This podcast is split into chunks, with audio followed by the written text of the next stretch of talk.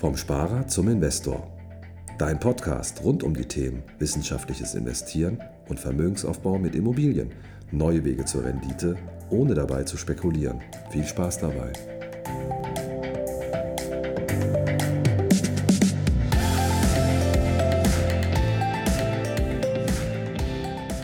Herzlich willkommen zum neuen Podcast vom Sparer zum Investor.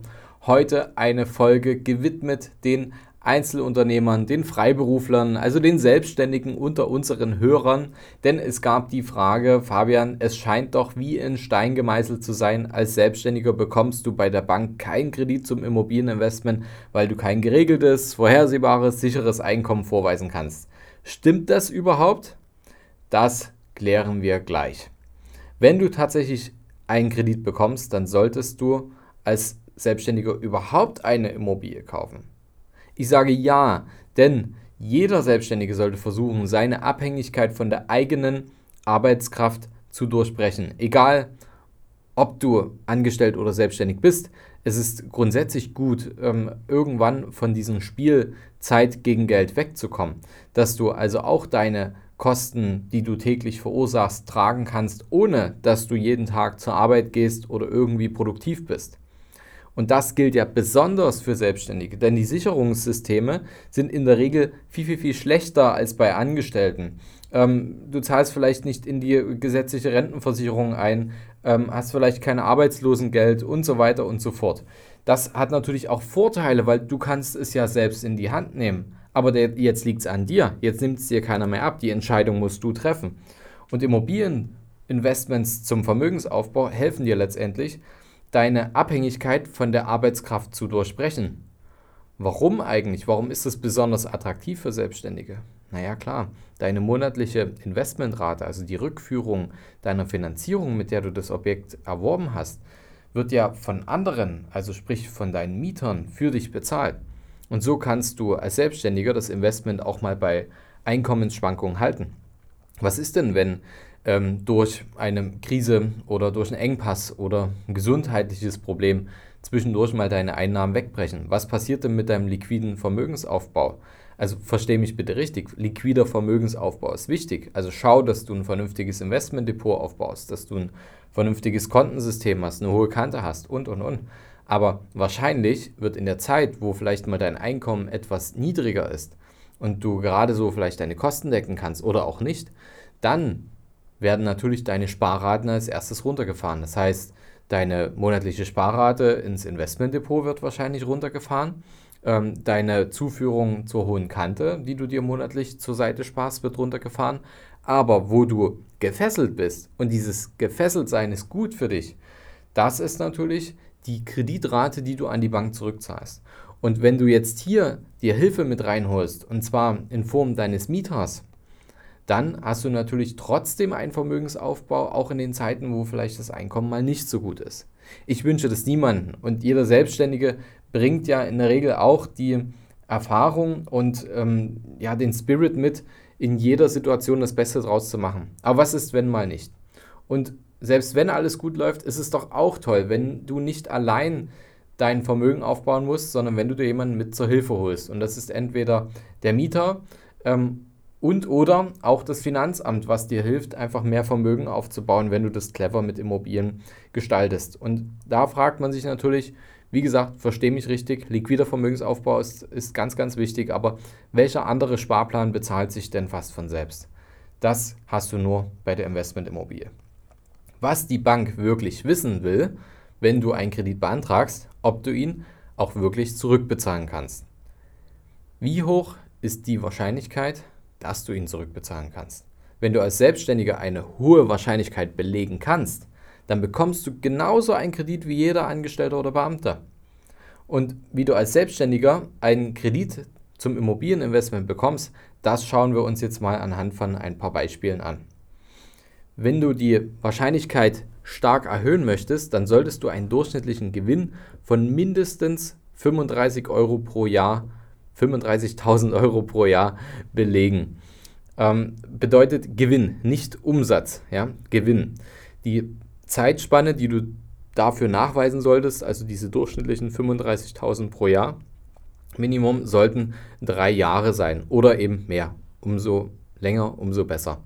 Und wenn du jetzt einen Raketenstart hingelegt hast, ähm, innerhalb von zwei Jahren ähm, 100.000 Euro pro Jahr Gewinn hingelegt hast, dann lässt die Bank vielleicht auch mit sich reden. Ähm, es ist aber auch so, dass die Eigenkapitalanforderungen sich kaum von einem angestellten Investor unterscheiden.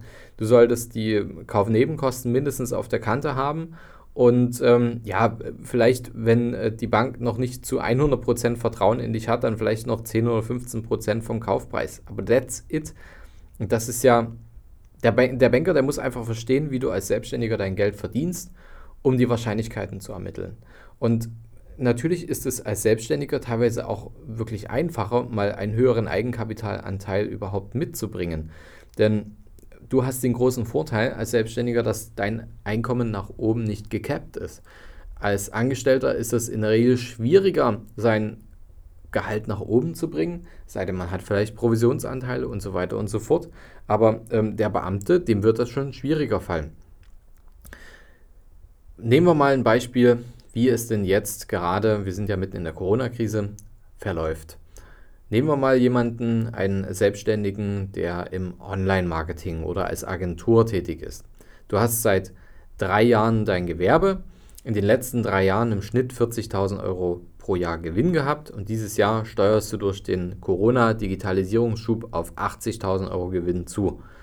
Der Banker sieht, die Anforderungen sind grundsätzlich erstmal erfüllt, die Aussichten sind ähm, scheinbar glänzend für die kommenden Jahre mit deinem konkreten Businessmodell.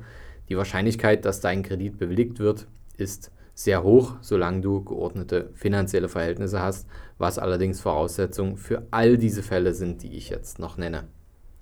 Ein anderes Beispiel, du bist Musiker, du arbeitest schon seit zehn Jahren als Gitarrist in einer Band, kannst im Schnitt 36.000 Euro pro Jahr Gewinn nachweisen hast ein Eigenkapital für die Kaufnebenkosten, die entstehen deiner Immobilie und 10% vom Kaufpreis darliegen und würdest du auch einsetzen. Allerdings, dieses Jahr, seit März, hast du nur sehr geringe Einnahmen, quasi, naja, wie ein Berufsverbot eigentlich. Und die Perspektive fürs nächste Jahr sieht ähnlich schlecht aus. Dein Businessmodell hängt fast zu 100% von Live-Shows ab. Du hast kaum passives Einkommen durch YouTube, Streaming, Tantiemen und so weiter, weil es einfach nicht notwendig war in der Vergangenheit. Was sieht jetzt der Banker? In der Vergangenheit hast du alle Voraussetzungen erfüllt, aber jetzt Corona-Krise, die Karten sind neu gemischt. Dein Businessmodell ist aktuell und in absehbarer Zukunft viel zu unsicher und der Banker wird mit hoher Wahrscheinlichkeit deinen Kredit leider ablehnen. Ein anderes Beispiel, nehmen wir mal, du bist Unternehmer in der Gastronomie. Du arbeitest als Gastronom seit zehn Jahren und dir gehört ein sehr beliebtes Schickeria-Restaurant, hast die letzten zehn Jahre im Schnitt 90.000 Euro Gewinn pro Jahr gemacht. Du hast 200.000 äh, Euro Eigenkapital darliegen plus die Kaufnebenkosten für ein 300.000 Euro Investitionsobjekt, was du im Auge hast. Seit 2020 ist das Geschäftsjahr durchaus turbulenter als die letzten Jahre und die Perspektive fürs nächste Jahr ist äh, eher ungewiss. Aber der Banker sieht, du hast zwei Drittel deines Kaufpreises als Eigenkapital. Und wenn du das so darstellen kannst, kann es natürlich sein, dass wenn du ein gutes Objekt kaufst, und das ist natürlich die Voraussetzung für jedes gute Immobilieninvestment, dass der Rest sich über die Mieteinnahmen trägt. Das heißt, du bringst jetzt 200.000 Euro ein, musst nur 100.000 Euro noch finanzieren und dann wird die Bonität nicht mehr von dir komplett zugrunde gelegt, sondern dann sagt der Banker, wenn das Objekt quasi entsprechende Mieteinnahmen und Werthaltigkeit mit sich bringt und diese 100.000 Euro sich komplett von selbst abbezahlen und noch die Bewirtschaftungskosten und ein gewisser Puffer dadurch entsteht, dann wirst du eine hohe Wahrscheinlichkeit haben, dass der Kredit tatsächlich bewilligt wird. Was ist hier mein Fazit? Die Immobilieninvestments sind für dich als Selbstständigen möglich und absolut wichtig. Die sind so wichtig, denn es ist der Vermögensaufbau, der die Abhängigkeit von deiner Arbeitskraft durchbrechen kann. Und es macht es dir deutlich einfacher, das Ganze zu durchbrechen, weil es dich in gewisser Weise zwingt, dein Investment über einen mittelfristigen Zeitraum zu halten und zum Erfolg zu führen. Und besonders praktisch und attraktiv ist es wirklich für Selbstständige, denn dein Investment läuft durch die Mieteinnahmen weiter, egal was mit deinem Unternehmen passiert. Und die machbaren finanziellen Voraussetzungen müssen zur Finanzierung einfach erfüllt werden. Und wenn du diese Mindestvorgaben nicht erfüllen kannst, ganz ehrlich, tut mir leid, dass ich so direkt bin, dann musst du erstmal an deinem Unternehmen arbeiten. Dann sorge dafür, dass du diese Voraussetzungen erfüllst. Denn es ist nun mal so, ich weiß, die ersten Jahre ist es manchmal nicht einfach. Und Du kommst aber an den Punkt oder du musst an den Punkt kommen, wo du es schaffst, mindestens 35.000 Euro Gewinn pro Jahr zu erwirtschaften. Denn die logische Schlussfolgerung daraus ist, wenn du das langfristig einfach nicht schaffst, dann solltest du darüber nachdenken, ob die Selbstständigkeit das Richtige für dich ist oder ob du das richtige Business gewählt hast, ob du das richtige Modell hast.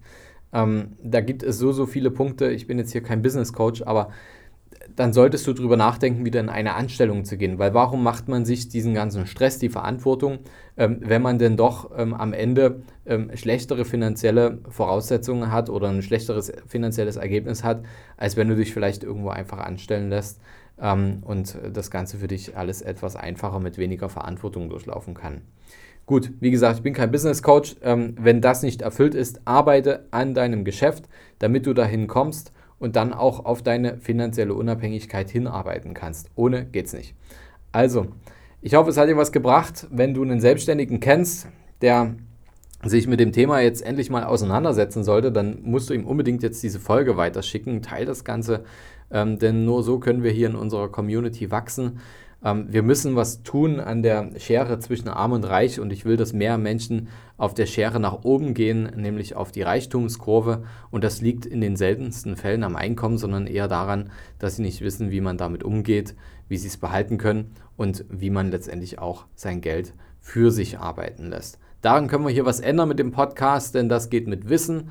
Und noch wichtiger ist, dass du das Wissen jetzt anwendest. Und wenn du hier noch eine gewisse Unterstützung brauchst, den roten Faden nicht gefunden hast, den aber gerne finden möchtest und dafür einen Berater suchst, dann schreib mir einfach eine Nachricht. Ich kenne so viele Berater aus unserem Netzwerk und kann dir da garantiert jemand ähm, aus deiner Umgebung empfehlen, um da einfach ein Stück voranzukommen und deine Investments anzupacken. Wenn dir die Folge gefallen hat, dann lass mir eine 5-Sterne-Bewertung da und ganz wichtig, abonniere den Kanal, denn nächste Woche kommt wieder eine neue spannende Folge. Bis bald, dein Fabian.